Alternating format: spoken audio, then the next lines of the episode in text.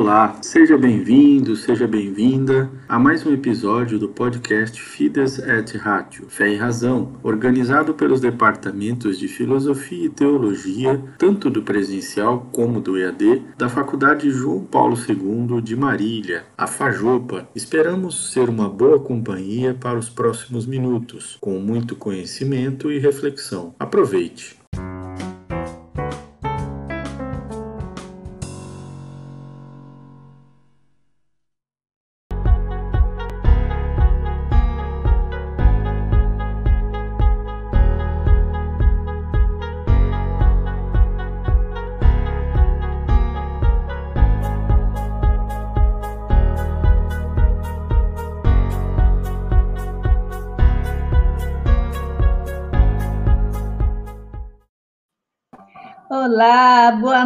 Noite, povo lindo missionário do estado de São Paulo, de Foz do Iguaçu, de Ourinhos, Mineira, Osasco, São Miguel Paulista, aqui de São Paulo. Vai deixando aí o seu comentário, da onde você é, a sua diocese, e vai interagindo aí, né? Dê a sua contribuição também e mais esta webinar Missiologia.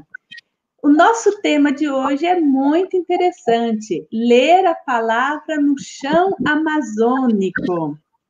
Vou ler um, uma pequena síntese aqui para vocês. O texto bíblico nos faz pensar em tecido, em uma grande colcha de retalhos, tecida a partir de um retalho fundamental. Texto originário, texto fundante que tem um padrão inicial e com o tempo vai se alargando, enriquecendo. O padrão inicial inspira novos traçados, repetindo, inovando, introduzindo novos desenhos, símbolos. As tecelãs e os tecelões usam novos fios, novas cores. Às vezes prevalecem os tons escuros, outras vezes os tons luminosos, tons de desespero e de esperança. Tons que falam das experiências da vida, da dor, paixão, crueldade, doação, opressão, liberdade, egoísmo, solidariedade, indiferença e luta, choro e alegria. Texto, tecido, que articula a experiência da fé como resposta humana a desafios históricos ou à interpretação divina na história.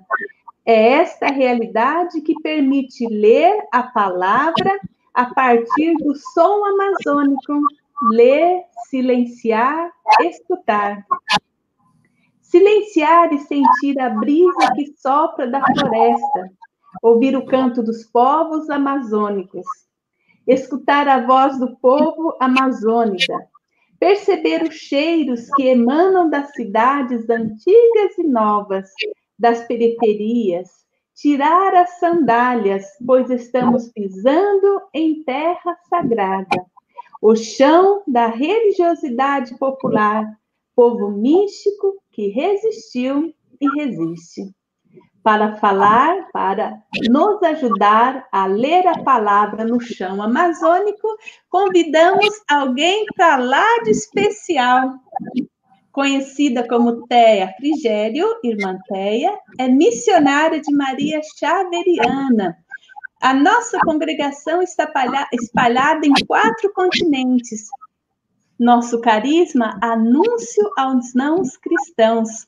Todos os meios e todas as forças para a missão, irmã Thea. Ela é Boa formada, pera, ela é formada em ciência da religião pela Pontifícia Universidade Gregoriana de Roma, pós-graduada em assessoria bíblica pela Faculdade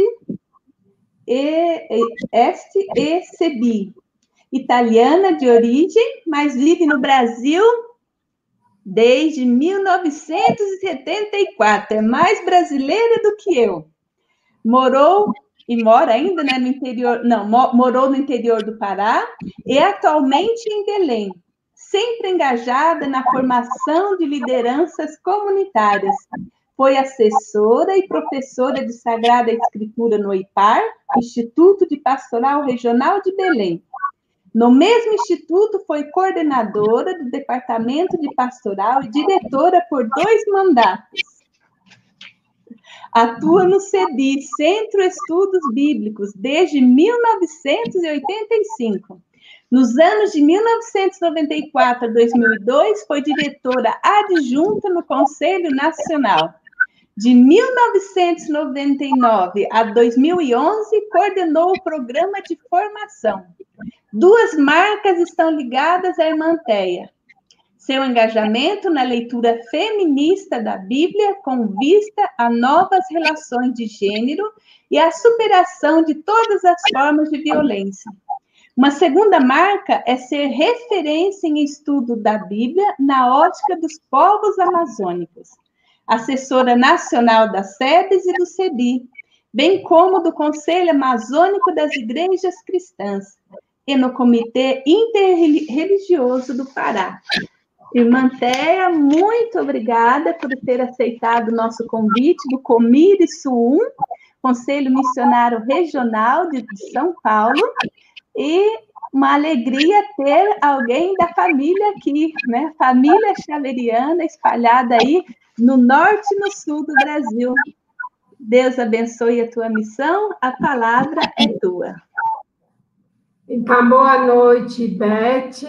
Muito obrigada por este convite, por ter me convidado a participar, a falar, a falar da palavra de Deus que nasce no chão amazônico. É uma boa noite a todos e a todas que estão participando. E vamos entrar logo no nosso tema. Ler a palavra no chão amazônico. E para ler a palavra no chão amazônico, a gente tem que pisar primeiramente no chão amazônico.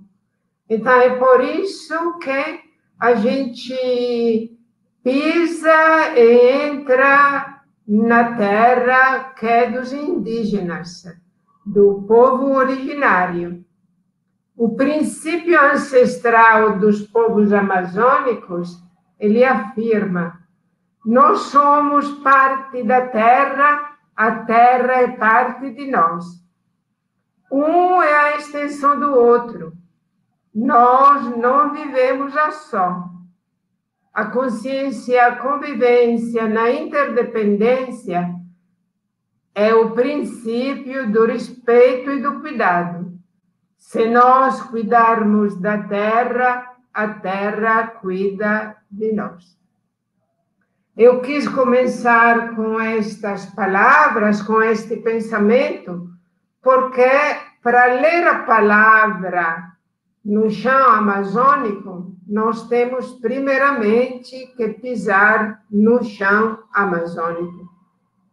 Não podemos eh, olhar para a Bíblia, olhar para a palavra, interpretá-la, deixar que ela nos fale se não partimos do chão aonde, de onde ela deve ser lida. Então, vamos ler a palavra no chão amazônico.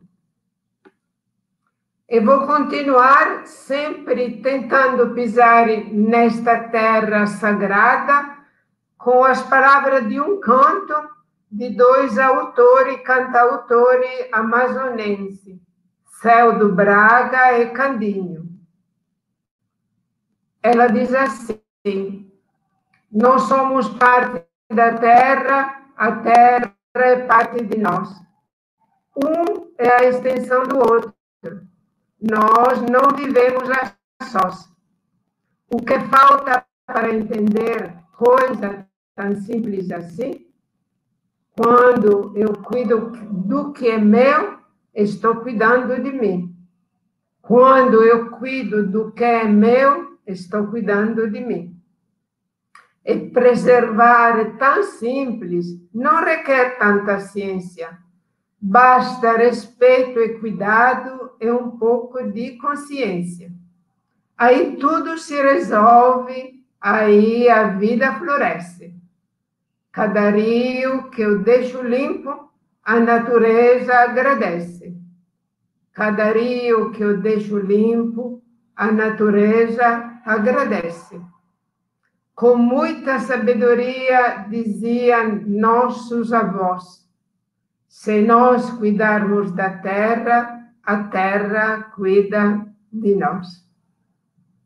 É um canto de dois cantautores amazonenses que eu acho são muito oportunas neste tempo, sobretudo, em que a Amazônia, o Pantanal, que depende do ar, da chuva, da umidade da Amazônia, estão sendo ameaçados.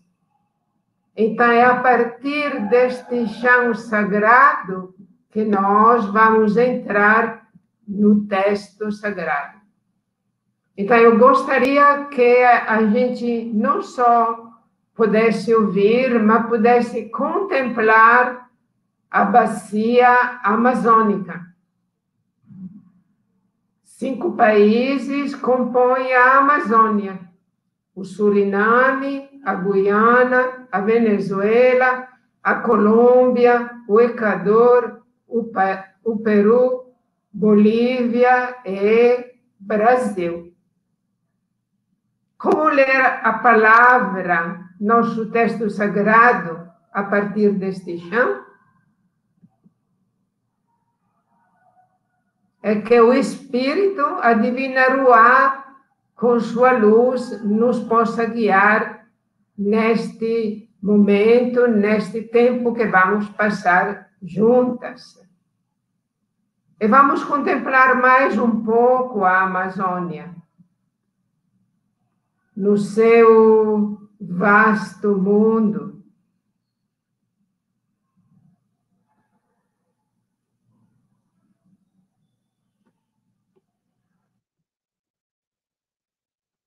E agora que enchemos nossos olhos com a Amazônia, e em espírito e com pensamento colocamos nossos pés neste chão, então vamos entrar também no texto bíblico. Eu penso o texto bíblico como a um tecido, como uma grande concha de retalhos. Por quê? Porque o texto bíblico, ele nasceu da experiência de um povo, de pessoas que viveram, amaram, enfrentaram dificuldade, lutaram, sorriram, celebraram, se vingaram, é um tecido, este tecido que é o texto bíblico, é como uma coxa de retalho. Vamos olhar a coxa de retalhos que está aí ao lado. Mas a coxa de retalho, ela é tecida a partir de um retalho fundamental, quer dizer, de uma cor que dá sentido e dá valor a todo o texto. Vou voltar à figura anterior. Olhem para esta vela.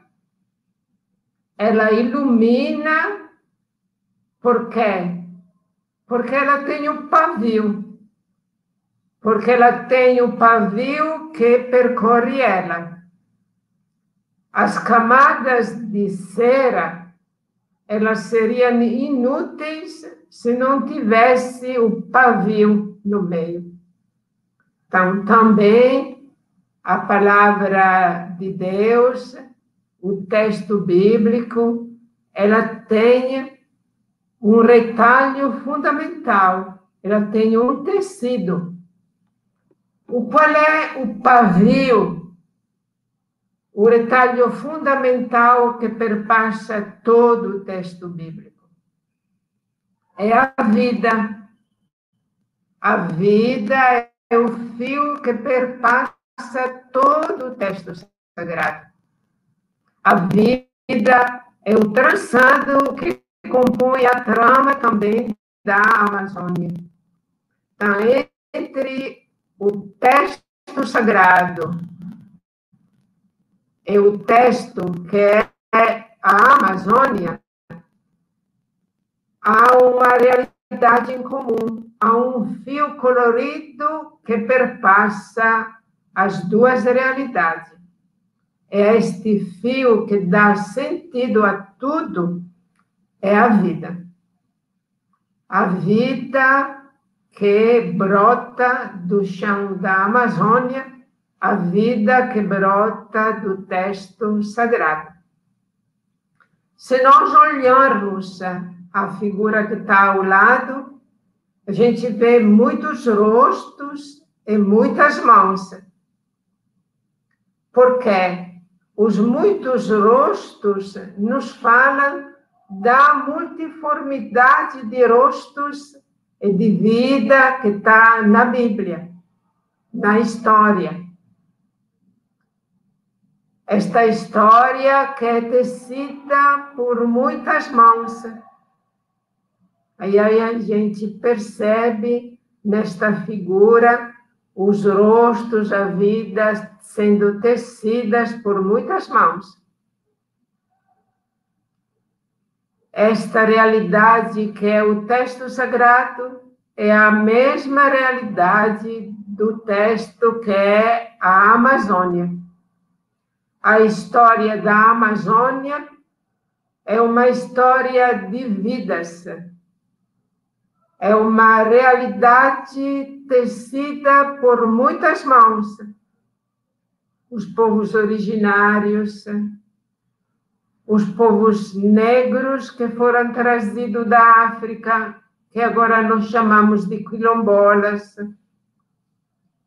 os nordestinos que vieram na marcha da seringa e que deram origem ao povo amazônida atual. Os povos que vieram do exterior Todos estes rostos, eles são o trançado, que é o trançado do texto sagrado da Bíblia, que é o trançado do texto bíblico, mas que é o trançado da Amazônia.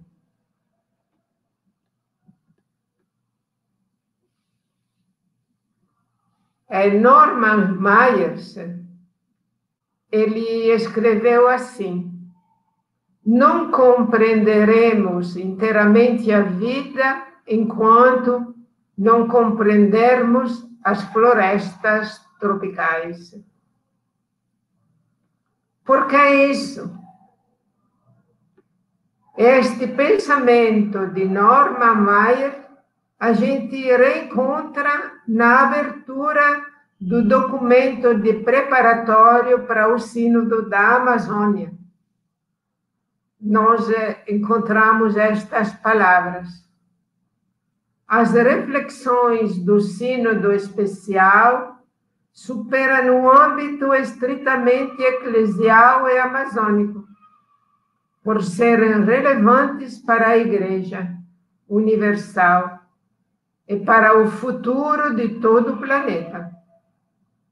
Partimos de um território específico, do qual se quer fazer parte, para fazer uma ponte para outros biomas essenciais do nosso mundo, a bacia fluvial do Congo, o corredor biológico mesoamericano, as florestas tropicais da Ásia, a Pacífica, da Ásia Pacífica é o aquífero Guarani, entre todos.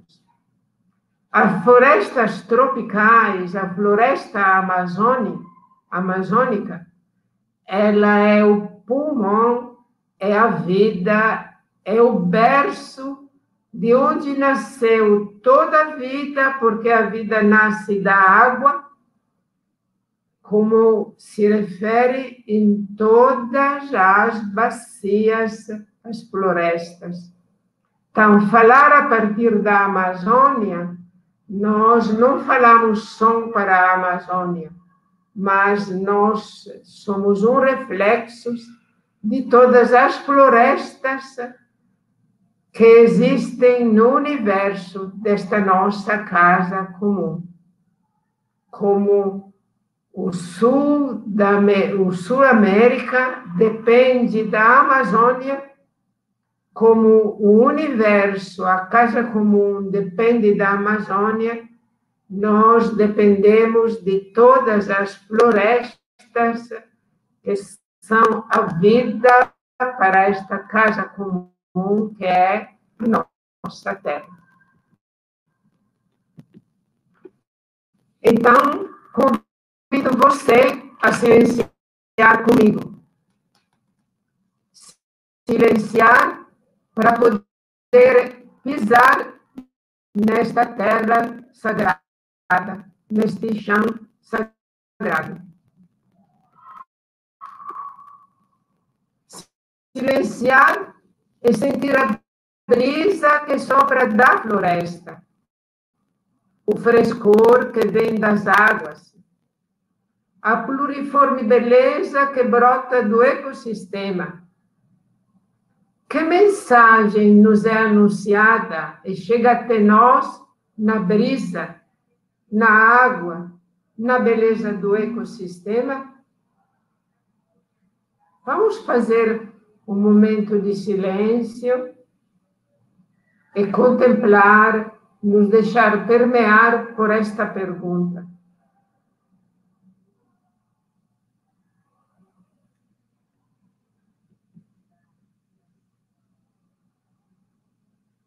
Fitio Capra, ele escreveu no seu primeiro livro O Ponto de Mutação. A nova visão da realidade baseia-se na consciência do estado da interrelação e da interdependência essencial de todos os fenômenos físicos, biológicos, psicológicos, sociais e culturais. Esta nova visão transcende as atuais fronteiras disciplinares e conceituais. E no outro livro, sobre a educação ecológica, ele escreve: a ecologia é o estudo de como a Terra funciona, ou seja, as relações que interligam todos os moradores e as moradoras da nossa casa comum. Capra não é um católico, eu não sei a que igreja, ele pertence a qualquer igreja, que religião ele pratica, mas eu penso que seus escritos são uma profecia. Uma profecia que nos desafia. É, nos desafia a viver o que Euclides da Cunha escreveu realmente a Amazônia é a última página ainda a escrever-se do Gênesis. É a última página ainda a escrever-se do Gênesis. É, o pensamento ecológico, ele nos convida a pensar a vida como uma rede de relações uma rede que forma o ecossistema, o pensamento ecológico que é parte da elaboração dos novos paradigmas de pensamento, eles desafiam na hermenêutica bíblica. O pensamento ecológico nos desafia a ler as primeiras páginas do Gênesis.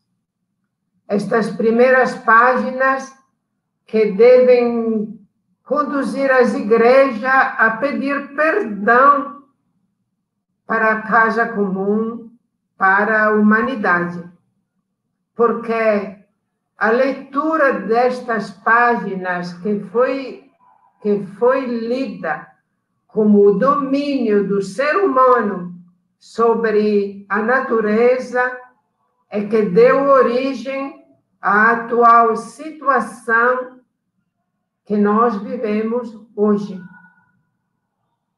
A depredação da natureza, a depredação da terra, da casa comum. O olhar para a natureza, o olhar para a Amazônia como uma terra de lucro, como um baú de onde podemos tirar sem fim. Estes textos, eles são dois relatos, é, dois relatos que nos convidam a olhar para a Amazônia com um olhar diferente, um olhar novo. O primeiro relato do Gênesis, que encontramos no capítulo 1, de 1, 1 até 2, 4, no verso 28, trazem dois verbos. Kabash, que significa pisar na terra, subjugar. Eradá, que quer dizer dominar estes dois verbos que dizem crescei, multiplicai-vos e dominai a terra, fizeram e legitimaram e legitimam atualmente o pensamento ecológico. Deste da depredação, dominar como pisar, como subjugar, como dominar. Mas esquecemos que no outro relato do Gênesis, que começa no 2, verso 4b, no versículo 15, nós encontramos outra fala, que o ser humano deve cultivar no verbo abad, e guardar o solo, chamar então, qual é a vocação humana na Terra? Façamos o ser humano a nossa imagem e segundo a nossa semelhança. Ser semelhança do divino que nos criou é cuidar, cultivar o solo, para a vida se multiplicar e ser fecunda. Esta é a vocação humana escrita nestes textos. Estes textos não falam do ser humano para depredar a terra, mas falam que o ser humano tem uma vocação: cuidar, cultivar do solo, cuidar e cultivar da vida. E se a gente reflete e do Gênesis dá um pulo na carta aos Romanos, no capítulo 8, o que é que nós encontramos?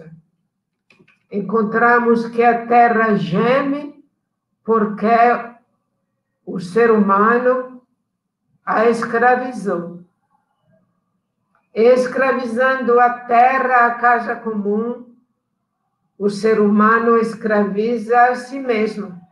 É o segundo gemido que nós encontramos na carta aos Romanos, capítulo 8.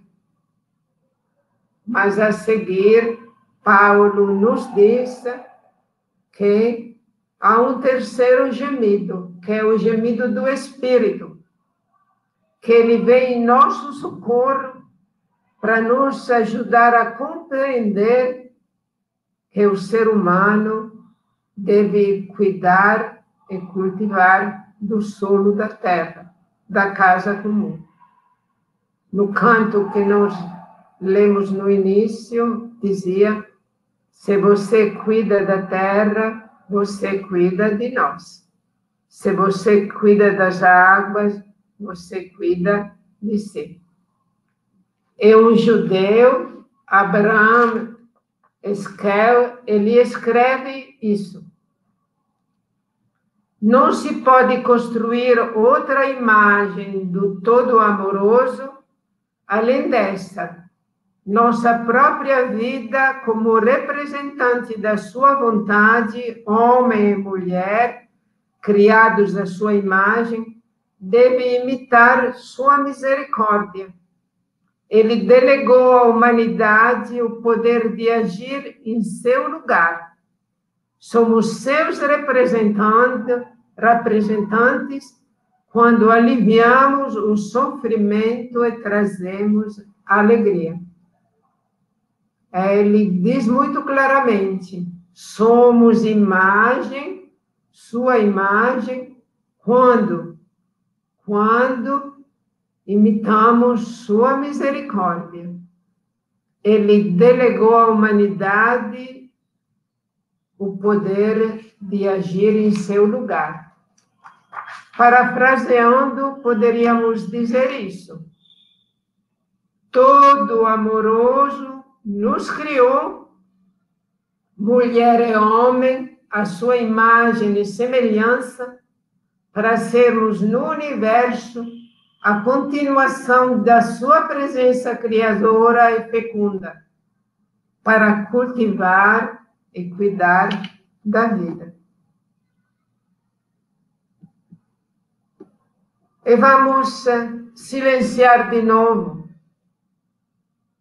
Silenciar e ouvir o canto dos povos amazônicos, dos povos originários povos remanescente, povos ressurgente.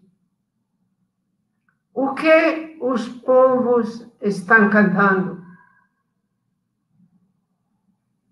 Qual é o canto dos povos originários?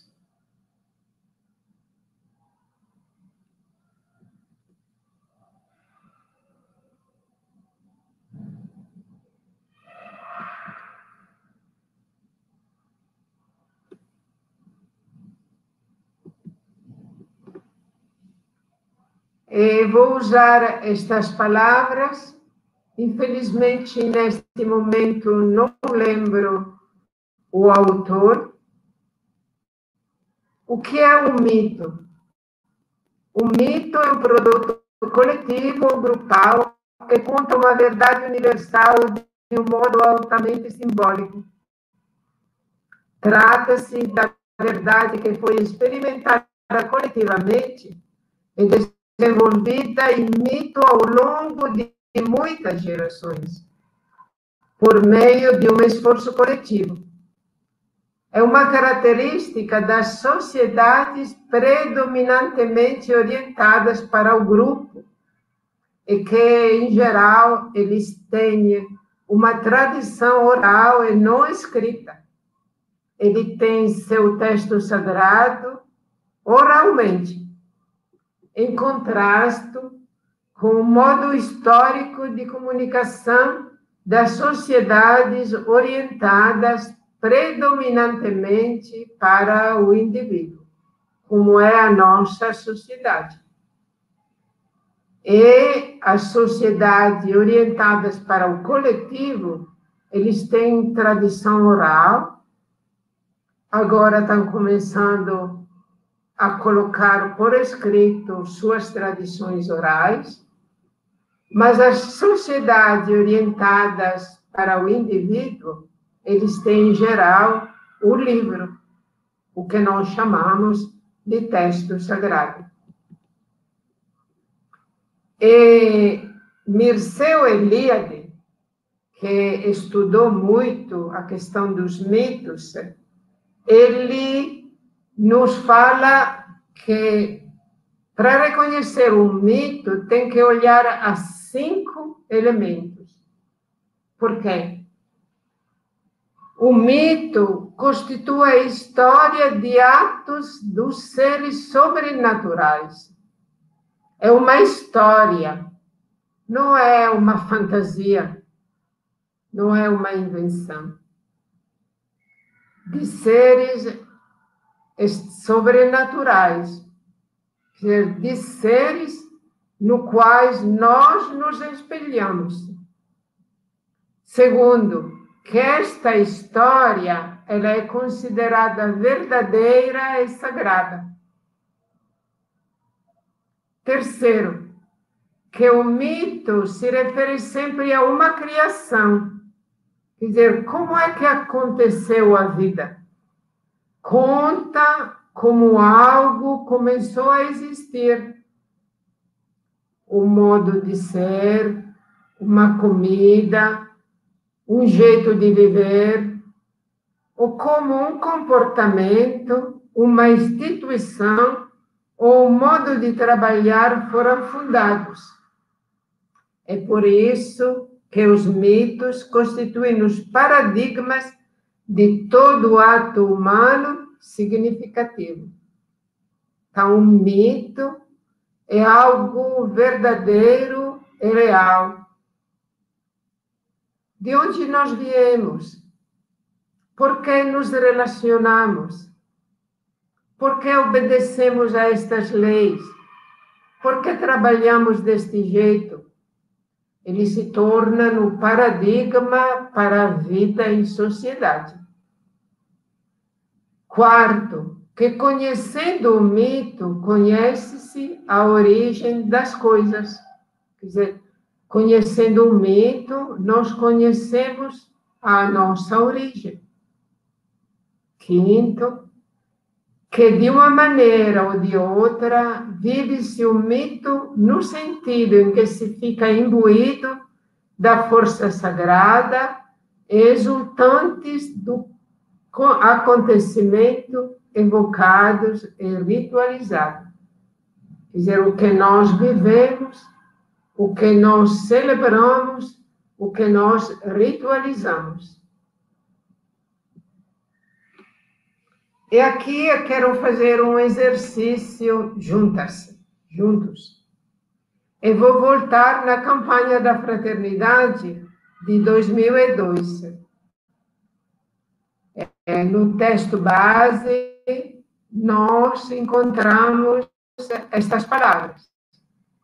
Os povos tupi em geral, e os guarani em particular, têm como elemento forte de sua teologia a superação do sofrimento pela conquista da terra sem mares.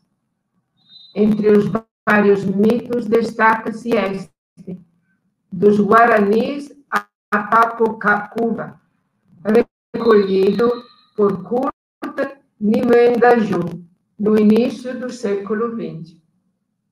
E a partir do mito da Terra Sem Males, eu fiz uma leitura do mito da Terra Sem Males com o nosso mito do dilúvio que encontramos no livro do Gênesis.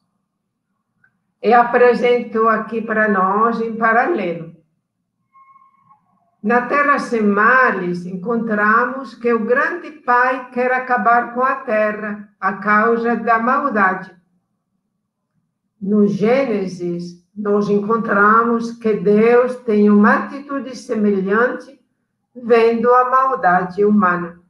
É por causa do tempo, não vou ler tudo. Depois, no texto que a irmã Beth vai indicar para você, você poderá aprofundar e refletir melhor.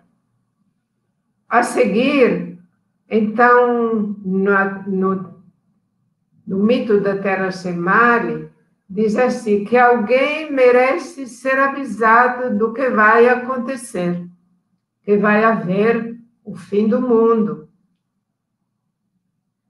Noé também encontra graça junto de Deus, que lhe comunica seu propósito de fazer acontecer o dilúvio. A seguir, não é? Guirapoti se coloca salvo com a família. Quer dizer, para fugir do desastre, da destruição, ele começa a caminhar, correr para fugir da destruição. Ele, tanto que ele não teve tempo de plantar e colher a mandioca. Então, durante a viagem, eles podem morrer de fome. Da mesma forma, Noé coloca-se em salvo com a sua família. Ele constrói uma arca sob o comando da divindade.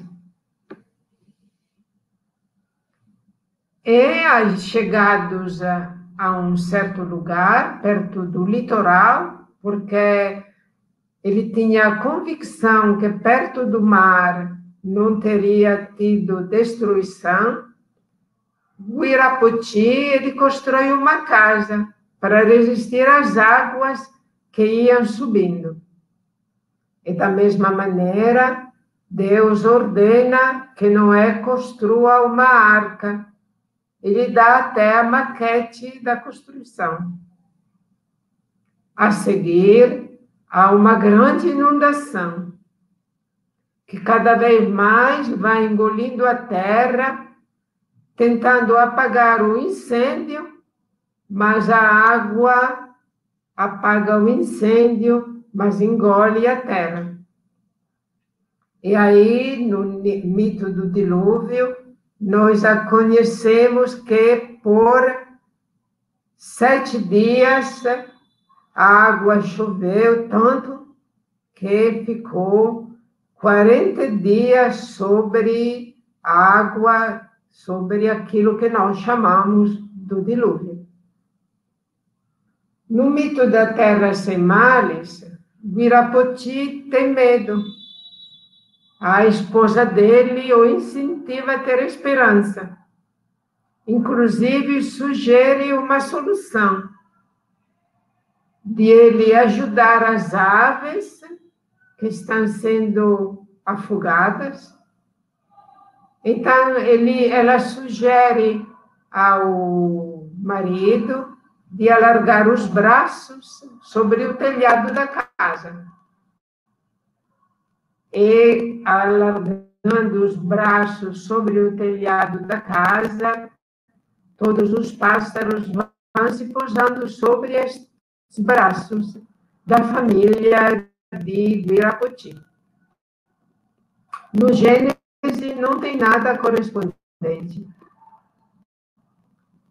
E com a ajuda das aves, a água flutua e não são submergidos, como também a arca flutua sobre as águas.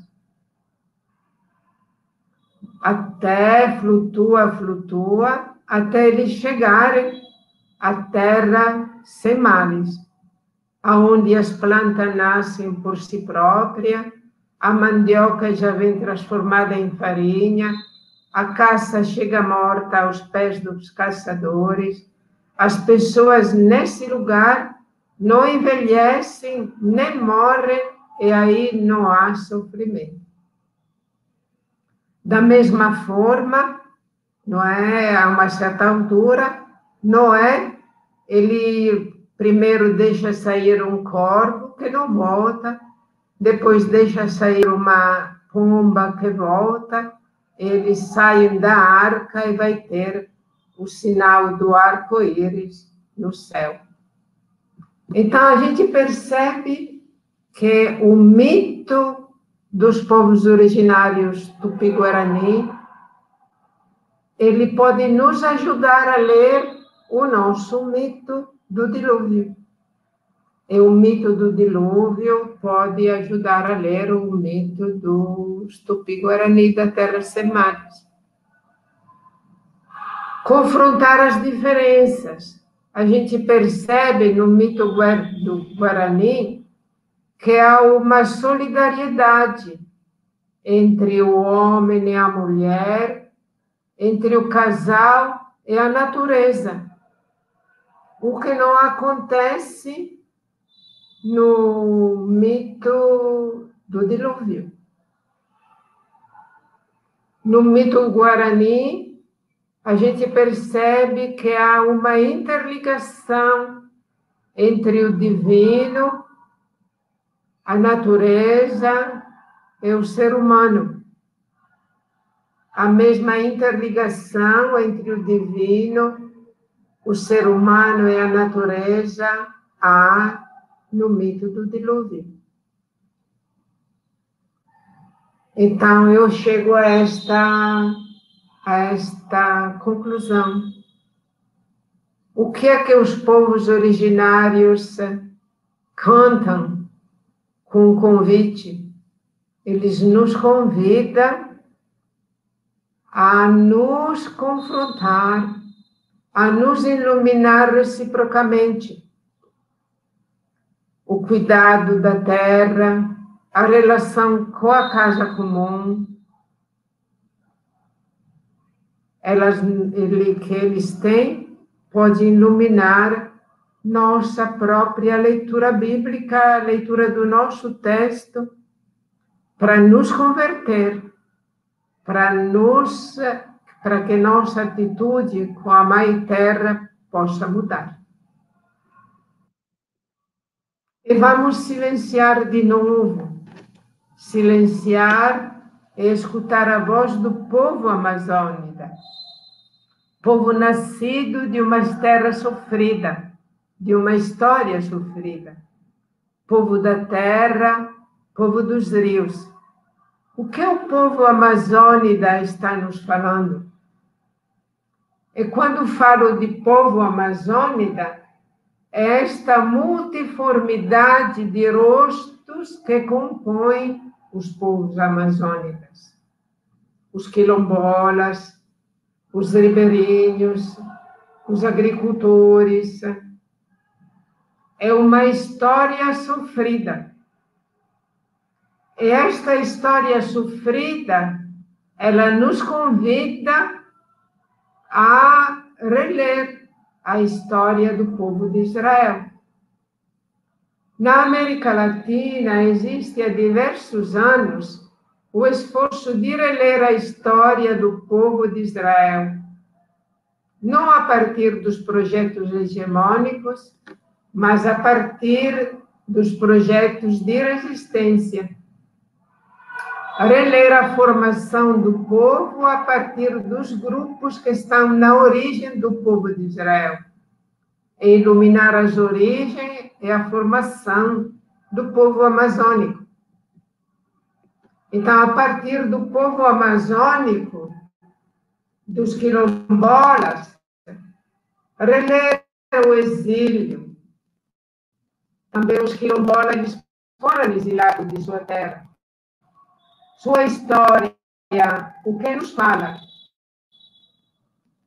Como eles podem, a partir de, deles, destes grupos que nesta terra viveram e vivem seu exílio, reler o exílio no nosso texto sagrado. O exílio experimentado como sendo exilado na própria terra e como um caminho em busca de vida. reler o pós-exílio, não só a partir dos projetos de reconstrução, não do projeto do vencedor emergente. A história da Amazônia foi lida e escrita a partir do vencedor, a partir dos grupos emergentes por que não reler a história a partir dos grupos que resistiram e resistem com os projetos alternativos do bem viver? Por que, a partir desta história relida, reler também a história do pós-exílio no nosso texto sagrado, a história de Ruth e Noemi, a história dos cantares, a história de Jó, a história de Jonas, a história do Eclesiastes.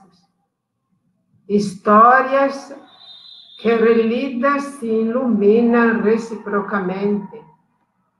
E reciprocamente se iluminando, dão origem a projetos de preservação dos rios, da terra e da floresta, do potencial genético que é a Amazônia. Reler a própria história bíblica à luz das histórias dos povos amazônicos, destes povos que sabem criar projetos de salvaguarda dos lagos, da floresta, da terra, da nossa casa comum.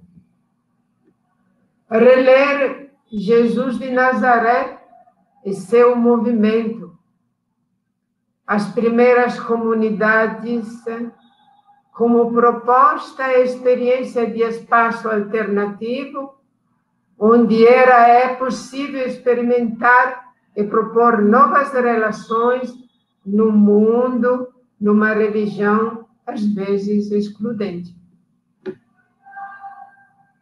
Silenciar e perceber os cheiros que emanam das cidades antigas e novas, das periferias. Estes cheiros, o que é que eles nos revelam? E aqui a gente pode olhar cidades na Amazônia. A Amazônia não é só floresta. A Amazônia é também cidade. É também urbana.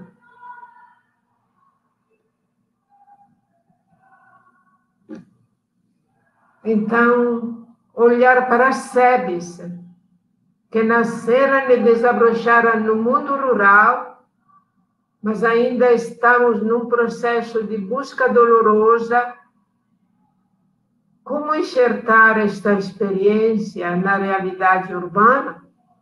Então, olhar ao caminho das comunidades, nos Atos dos Apóstolos, para iluminar nossa caminhada a teologia da libertação, a leitura popular da Bíblia e outras instâncias bíblicas tiveram como um dos paradigmas para ler o texto bíblico o conflito campo e cidade.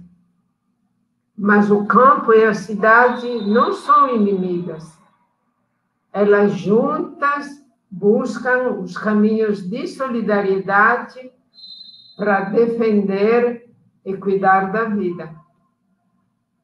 Então, por que não ler Paulo, que escreveu: É para a liberdade que Cristo nos libertou. Vós, irmãos, fostes chamados à liberdade. Porque a mensagem de Paulo é a cidadania como dogma central da fé cristã. Paulo o missionário itinerante que deu vida às comunidades na cidade, espaço, experiência de liberdade em Cristo. Então, tirar as sandálias e silenciar, pois estamos pisando em terra sagrada, o chão da religiosidade popular, povo místico que resistiu e resiste. Que fé este povo místico nos transmite? Então vamos tirar as sandálias, como Deus pediu a Moisés de tirar as sandálias de seus pés, porque ele estava pisando em terra santa tirar a sandália dos pés, pois estamos pisando, em lugar sagrado, a terra mística de um povo místico, que nos seus sírios, na sua religiosidade popular, na sua fé, ele manteve viva e mantém viva a fé em Jesus de Nazaré e Nossa Senhora, Mãe da Amazônia. Este povo que tem uma relação mística, como o povo indígena tem com a natureza. O ribeirinho que tem uma relação mística com o rio, com as marés. O agricultor que tem uma relação mística com o solo. As mulheres que têm uma relação mística com a vida. Relação mística. Que dá à divindade muitos nomes, como Agar soube dar a Deus El Roi, o Deus que me viu. Como Lia e Raquel que nos nomes dos filhos marcaram sua história.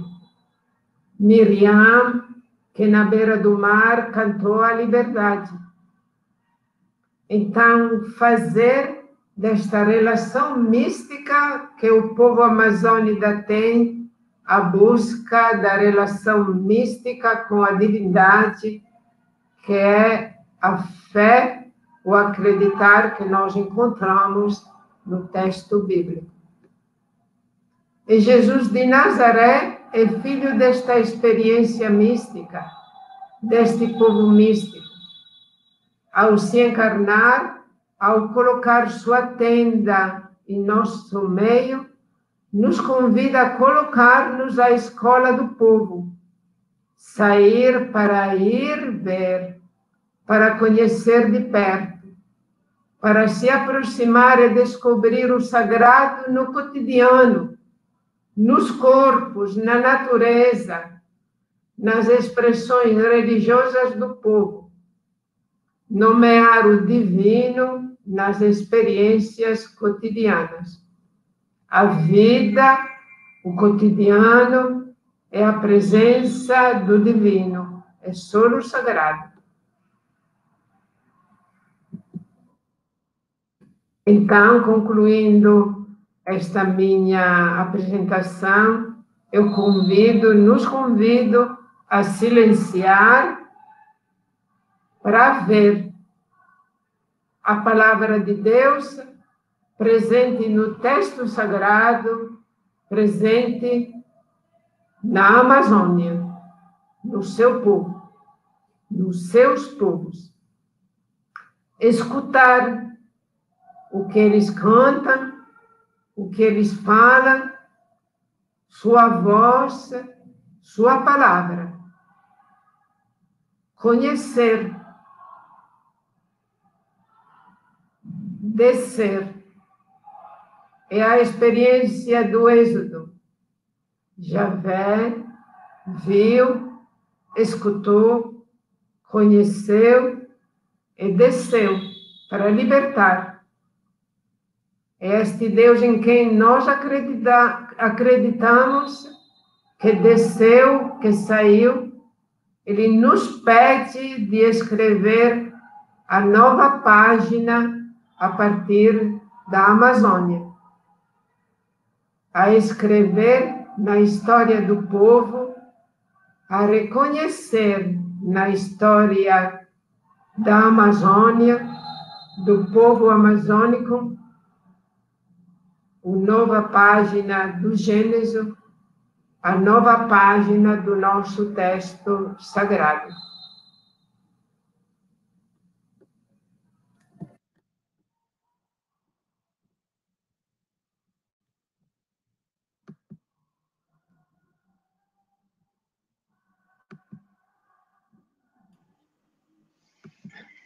Que bonito a apresentação da irmã Té. As fotos nos faz assim, nos transportar para esta Belém tão linda, nessa Amazônia tão linda. Eu estive aí e me deu vontade de ficar. Próxima vez já vou de malas prontas, tá bom, Terra? Aqui nós temos muitas pessoas. Nosso tá boa noite, nosso agradecimento. Como? Será que passei do tempo? Um pouquinho, mas o pessoal acho que se, te escutou com muito assim, muito prazer, tá bom? Então vamos dar o nosso boa noite, o agradecimento a todos os alunos da Faculdade João Paulo II, aqueles que estão presentes nesta noite. E aqui, Té, olha, tem uma lista de lugares de pessoas que estão aqui participando conosco. De Foz do Iguaçu, de Ourinhos, Limeira, Osasco, são Miguel Paulista, Diocese de Chapecó, né? O Frei André sempre aí conosco, de Lorena, Registro, da região Santana, de Londrina, nossa Janaína aí aceitou o convite, veio só para Viatéia. De Santos, César e Rosane, outros aí da Diocese de Santos, boa noite. Campo Limpo, Jundiaí, Itapetininga, Itapeva, de Lins, Brasilândia, aqui da nossa Brasilândia, tem sempre uns fiéis aí participando, obrigada. Presidente Prudente, de Cruzeiros, de Embu-Guaçu, vai aí falando também, né, São Mateus, olha, do Espírito Santo, tem muita gente aí de várias partes do Brasil, de outros regionais. Que alegria ter vocês conosco em nossa webinar Missiologia. Se você tem alguma contribuição, alguma pergunta, vai escrevendo aí no chat que nós vamos passar para nossa assessora, que terá grande prazer em responder. Eu já vou adiantando aqui, como a Teia já falou, ela e eu também participamos deste grupo aqui, tá? Se chama é, Centros de Estudos Missionários Latino-Americanos, dos Chaverianos e das Chaverianas. Tudo isso que a Teia partilhou para nós, assim, é, de maneira reduzida, está o texto integral aqui neste caderno que você pode ter o download gratuitamente. É só colocar aí no chat, mãe, eu gostaria de receber. E nós passaremos para vocês o download aqui deste texto tão profundo da nossa irmãteia.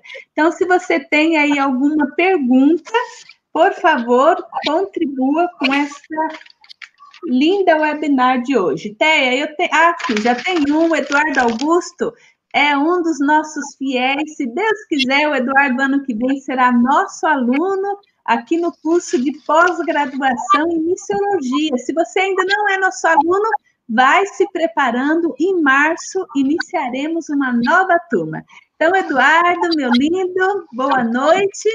Parece que a partilha está intimamente ligada na perspectiva das sementes do verbo na cultura amazônica. Ele é um apaixonado, até, um seminarista e apaixonado de Lorena pela Amazônia.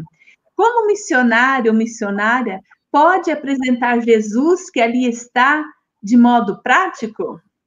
Pode responder essa pergunta, Té? Conseguiu o que coloca de novo? Não, eu aí. consegui. Então, Eduardo, como apresentar o Jesus de modo prático na Amazônia? É? Como eu falei, não é? Jesus, quer dizer, ele se encarnou. Você tem que sempre é, tem que ter um princípio básico, o fato esta realidade da encarnação, ele nos convida a um passo hermenêutico muito importante, que é partir da vida. É, você acenou as presenças do Verbo. Quer dizer, nenhum povo ele é, como é que posso dizer, tabula rasa é uma página em branco. A experiência, é a experiência de, do, do vida do povo, ele, ela nos fala. Eu vou contar, para me fazer entender melhor, eu parto da vida, vou contar um acontecimento que eu experienciei tinha um mês e pouco chegada aqui no Pará. Então, era bem novinha. Aí a gente, lá eu morava em Abaetetuba, tentando me inserir na comunidade. E o padre que trabalhava ao, longo dos rios lá em Abaetetuba, então a gente ia sair com ele para conhecer. Aí ele fez os cálculos errado com a maré, e o barco encalhou. Encalhou perto de uma casinha bem perdida, dentro da mata. E ficamos esperando a maré levantar para poder o barco continuar a viagem. Descemos e fomos lá na casinha. Eu, padre, eu ainda não falava português. O padre explicou para a mulher que nós estávamos chegando da Itália e vinha, estávamos aí aprendendo para estar com eles. Aí ela entrou numa casa paupérrima, não tinha parede, só telhado. Ela entrou em casa, ela veio com dois ovos. Ela deu para mim. Aí eu não queria aceitar, porque, como eu disse, ela é, é, a única, talvez é a única coisa que ela tem. E o padre me falou: não, você tem que aceitar, porque ela está dando em agradecimento porque você veio da Itália para cá viver a missão. Aí eu digo: a partir deste fato, Eduardo, como falar de Jesus? Falar de Jesus que uma das coisas que ele queria é a partilha, a gratuidade. Quer dizer, se você sabe ver, escutar, conhecer o povo, você descobre a presença do que Jesus de Nazaré nos e pede a nós, discípulos e discípulas, presente no povo. E a partir daí você diz, olha, você está vivendo o que Jesus ensinou. Jesus quer de nós. É a partir da vida, se você sabe ver, escutar, reconhecer o Senhor e falar de Jesus. Jesus já está presente na vida dele.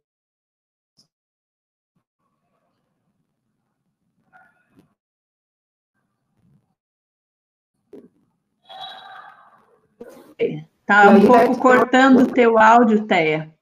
Já, já abri o meu microfone. Ah. É, tá cortando um pouco o teu áudio, tá?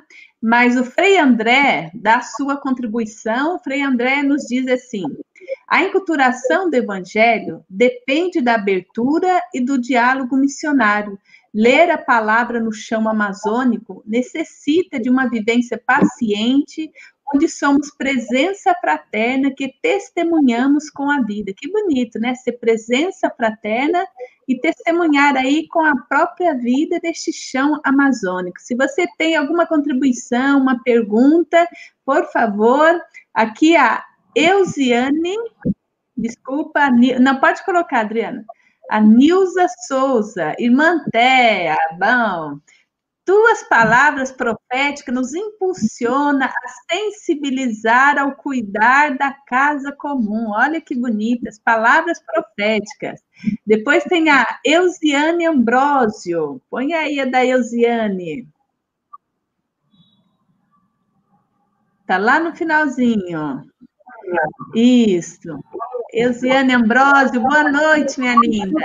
É uma pena termos ainda enraizado em nossas igrejas na Amazônia a presença da evangelização colonizadora e etilizada. Esse é o momento que podemos esperar novas realidades, Thea? Eu penso que sim.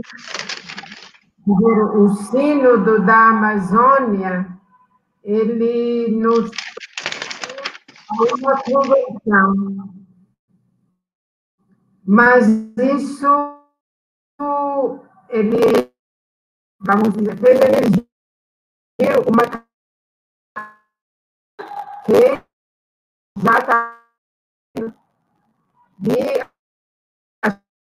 comunidades, sobretudo do interior das periferias, seu caminho de culturação, seu caminho de é, olhar a fé a partir da sua própria origem. Não é, não é um caminho, mas é um caminho que nós podemos percorrer. É, eu volto a dizer, temos que tirar as sandálias, entrar nesta terra que é um chão sagrado. E não pensar que só nós, como igreja, temos a verdade, mas ter a capacidade de, de ver na fé do povo, nas expressões da fé do povo, esta possibilidade de inculturar a palavra de Jesus, a palavra do Evangelho, inculturar nas pequenas comunidades.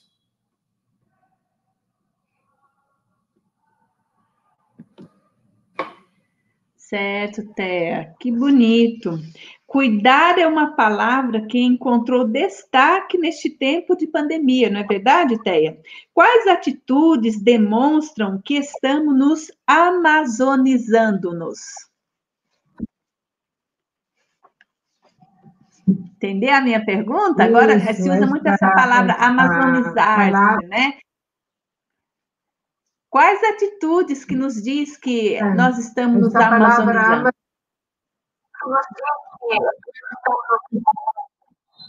Então, eu vou dizer primeiro o que eu acho que não temos que fazer.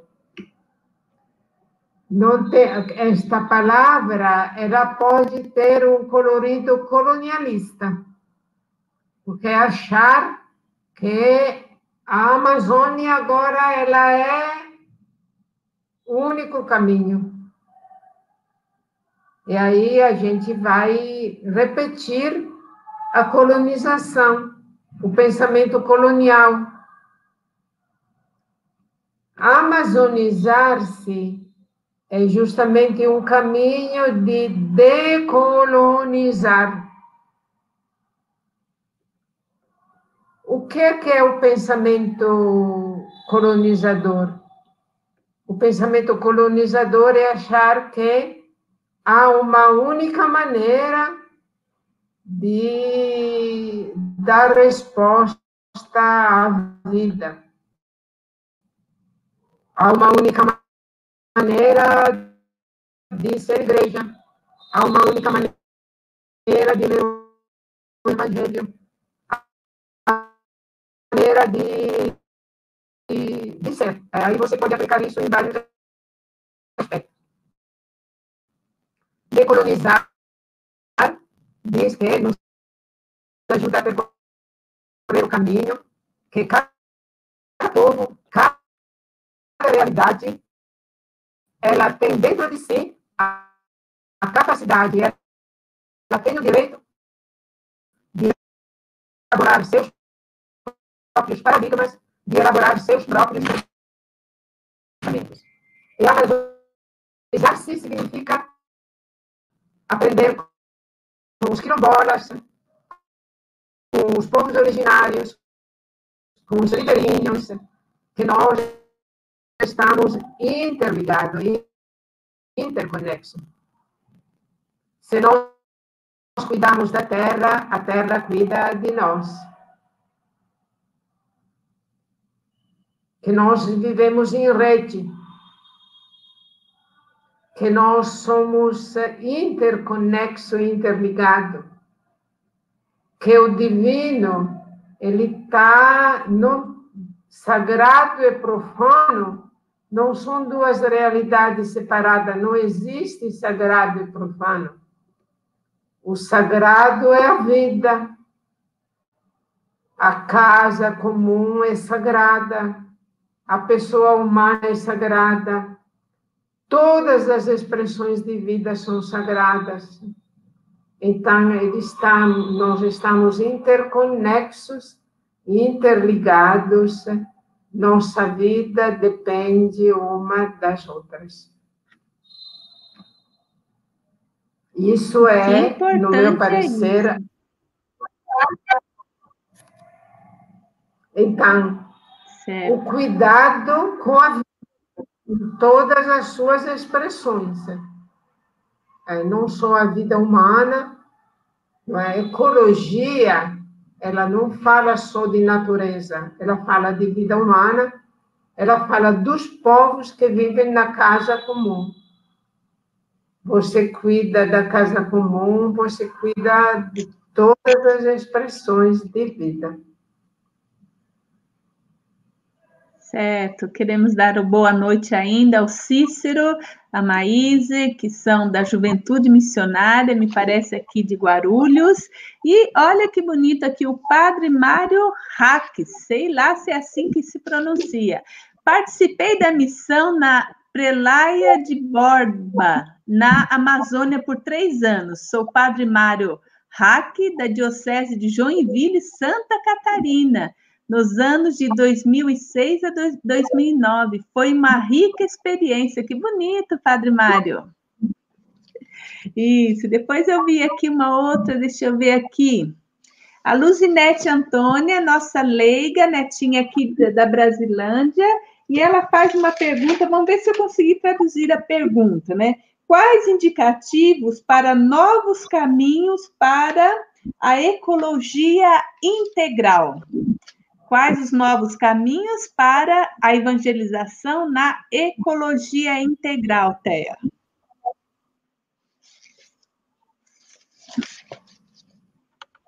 Tem aí novos caminhos para essa ecologia integral?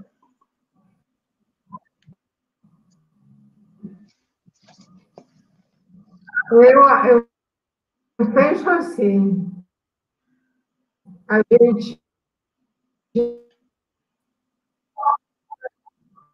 é, então, evangelização, ecologia integral, eles vão juntos. Então, ver, é justamente isso. É a ecologia integral a partir da, da então, a evangelização ela tem que encontrar um novo jeito de transmitir a questão do sagrado. A evangelização até agora ela separou muito, ela dividiu muito em gavetas. Isto é sagrado, isto não é sagrado.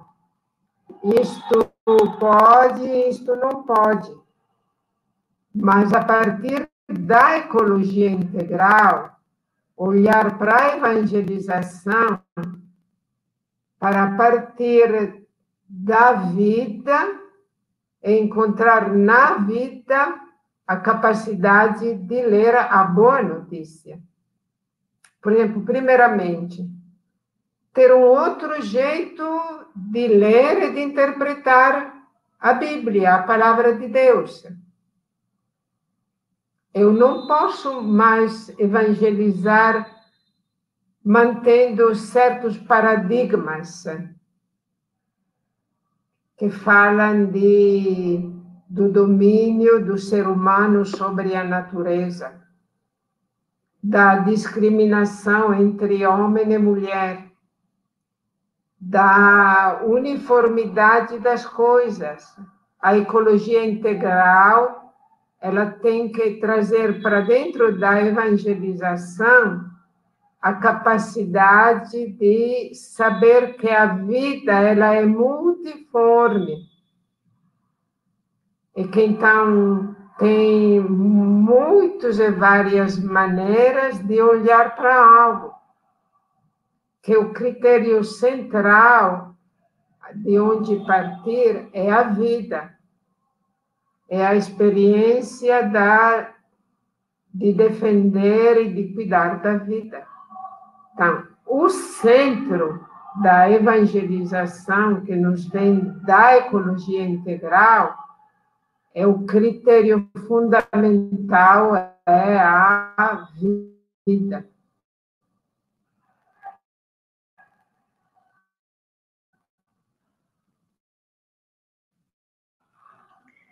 Certo, obrigada, Thea.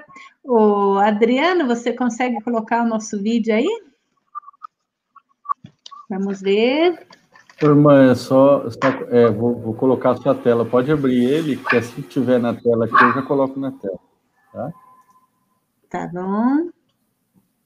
Aí, só dá o play e desliga o seu microfone.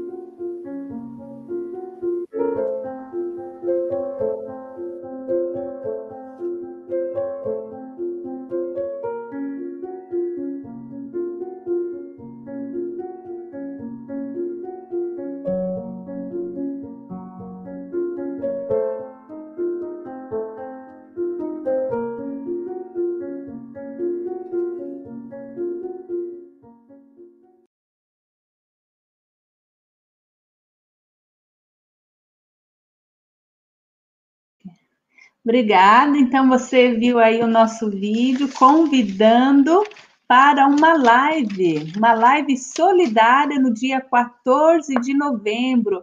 Vamos nos unir, cada um vai ser uma gotinha de água que todas juntas vai dar um grande espetáculo de solidariedade, como a, as cataratas do, de Foz de Iguaçu. Participe desta live solidária dia 14 de novembro para ajudarmos né, o nosso querido povo de Pemba, no Moçambique. E lembrando que quarto domingo, último domingo deste mês, nós temos o nosso terço missionário e você também é nosso convidado lá no nosso, ou pelo canal, ou na nossa página do Facebook Comire Suum. Peço também para vocês para se inscreverem em nosso canal no YouTube, é, sempre Comire Suum e agradecemos imensamente o Adriano, que está sempre aí na, na, parte técnica, e agradecemos a você que ficou até o final e participou conosco. Alguém perguntou ali no, no chat como fazer para é, participar do sorteio da Bolsa de Estudos né, no curso de Missiologia. Em breve nós vamos falar para vocês como é que vocês farão para participar né, desta da Bolsa de Estudo aqui na faculdade pelo curso de missiologia. Se você quer receber o artigo completo da TEA ali do nosso caderno do SEMLA, que eu mostrei para vocês, deixe aí o seu contato de e-mail para que eu possa entrar em contato com você e você poderá fazer o download aqui desse lindo tema, né, do artigo da TEA, que está aqui nesse caderno, tá bom? Então, deixa aí o seu contato, telefone, e-mail, e a gente vai enviar para vocês ali o download. Téa, por favor, se o teu microfone ainda, né, o som está meio cortado, mas as tuas considerações finais. Então, eu estou muito agradecida por esta oportunidade de ter falado da sobretudo de ter como nós podemos ler o nosso texto sagrado a partir da Amazônia. Eu quero deixar esta. Não sei como dizer recado, não é bem um recado, mas esta palavra. É a Bíblia, o nosso texto sagrado, ele se torna uma luz para nós se nós vamos aprender a lê-lo a partir do chão aonde nós pisamos. É a vida que nos ilumina, nos limpa os nossos olhos para poder ler o texto bíblico. O texto bíblico não é um texto concluído, ele não é um livro fechado, mas é a vida que abre à nossa frente as suas páginas. A vida que ilumina o texto sagrado. São dois corpos. O corpo que é o texto sagrado, o corpo que é a vida. Se encontram, dialogam e se iluminam reciprocamente. Então, a partir de onde você vive, de onde pisam seus pés, da sua experiência de vida, leia a palavra e a palavra será sempre nova para vocês. Muito obrigado e uma boa noite.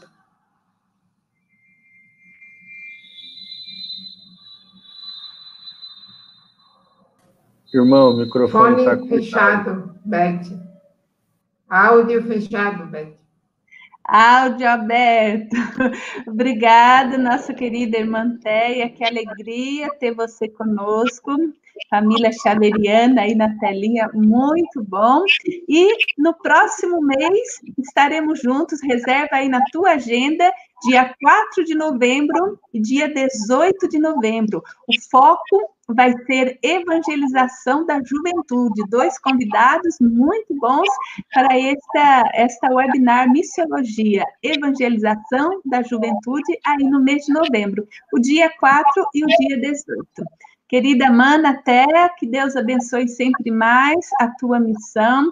Obrigada por compartilhar conosco a tua sabedoria, a tua simpatia. E vamos continuando juntos com a graça de Deus, todos os meios e todas as forças para a missão. Um beijão no coração de cada um. Nos veremos em novembro, se Deus quiser.